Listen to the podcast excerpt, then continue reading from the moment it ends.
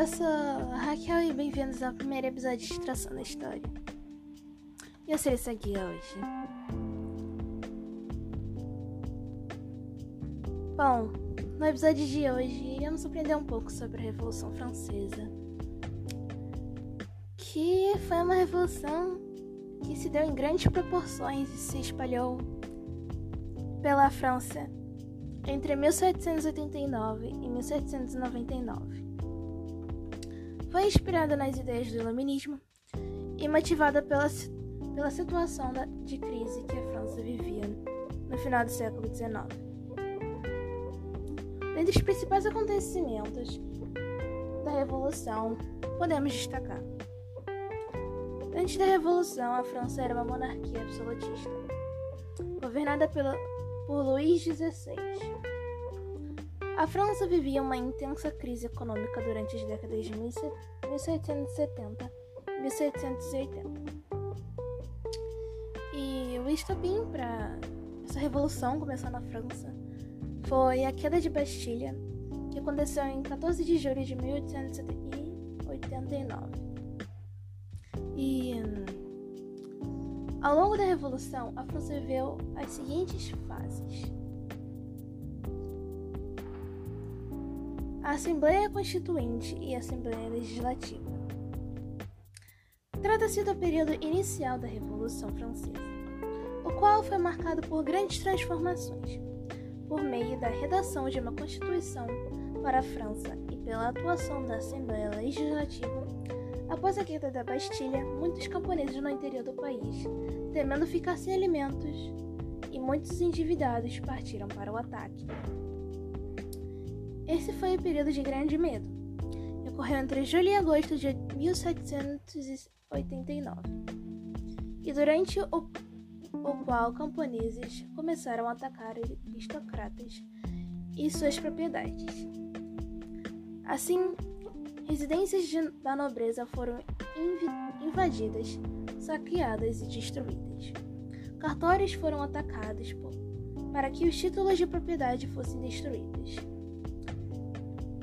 Os camponeses exigiam o fim de alguns impostos e maior acesso aos alimentos. Já a burguesia, temendo esse, esse impeto popular, resolveu tomar decisões que acelerassem a transformação na França e que tinham como objetivo principal controlar o povo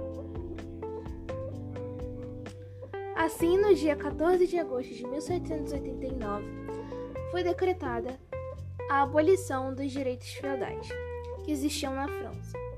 No mesmo mês, foi convocada a redação da Constituição e foi anunciada a Declaração dos Direitos do Homem e do Cidadão. A próxima fase é a Convenção Nacional, que iniciou seus trabalhos a partir de 20 de setembro de 1722 e substituiu a Assembleia Legislativa. Os participantes da Convenção Nacional foram eleitos por sufrágio universal masculino. E com ela, a França transformou-se em uma república. Antes da porta da convenção, o rei francês havia sido capturado e feito preso. Daí surgiu um grande debate: a execução do rei. Esse debate dividiu a convenção Gironde, os girondinos defendendo que o rei fosse exilado, enquanto os jacobinos defendiam que o rei fosse executado. O destino do rei e de sua esposa foi decidido quando foram encontrados documentos que atestavam o envolvimento de Luís XVI com o rei austríaco. O resultado foi: Luís XVI e Maria Antonieta foram acusadas de traição e guilhotinadas em 1793. Com o endurecimento da guerra, a França ficou sob o controle dos jacobinos, que contavam com o apoio popular. Os jacobinos criaram o Comitê de Salvação Pública, instituição em que eles tomavam as decisões mais importantes da França. Iniciou-se uma intensa perseguição a todos aqueles que, aos olhos dos jacobinos, representavam uma ameaça à revolução. O regicídio foi uma dessas execuções voltadas para os que conspiravam contra a Revolução. Os jacobinos conseguiram colocar as massas populares sob seu controle. Mas a situação agravou-se com a execução de Luís XVI. As nações absolutas europeias ficaram indignadas com a execução do rei e reagiram formando uma coalização para derrubar a revolução na França. E esse grande exército contra a revolução era financiado pela Inglaterra.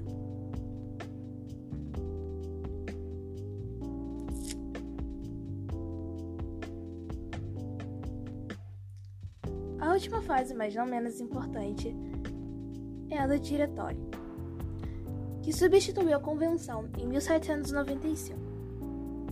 Durante um período em que a Revolução esteve nas mãos dos girondinos e da alta burguesia francesa, as medidas mais radicais tomadas pelos jacobinos foram revogadas, inclusive o retorno do voto sensato, censitário. Nesse momento, os girondinos usaram frequentemente da força para conter o povo e resistiram a inúmeras tentativas de golpes. A situação da França permaneceu instável. Isso fez com que a alta burguesia francesa visse no autoritarismo uma esperança para resolver a situação da França. A população estava insatisfeita, a economia estava ruim e a guerra continuava a ameaçar o país. Então a ditadura foi vista como uma solução. Há uma imagem de uma figura forte e autoritária surgiu como possibilidade de resolução dos problemas franceses. Disso nasceu apoio a Napoleão Bonaparte general do exército francês que liderava as tropas francesas contra a coalização internacionais. Com isso, Napoleão organizou um golpe e tomou o poder em um evento conhecido como Golpe de 18 de Brumário, que aconteceu em 1799. E para finalizar, as consequências dessa revolução, que trouxe não só a França, mas sim a todo mundo. A Revolução Francesa se estendeu-se por 10 anos, e nesse período uma série de transformações aconteceu naquele país. As, as transformações trazidas pela Revolução Francesa, porém não se mantiveram apenas na França, e sim espalharam-se pelo mundo.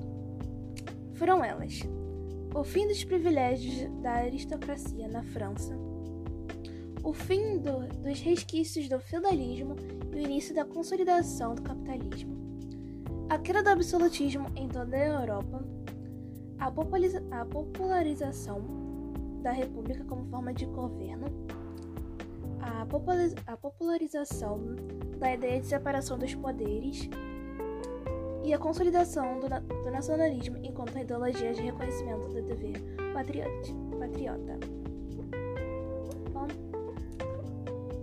Chegamos ao fim.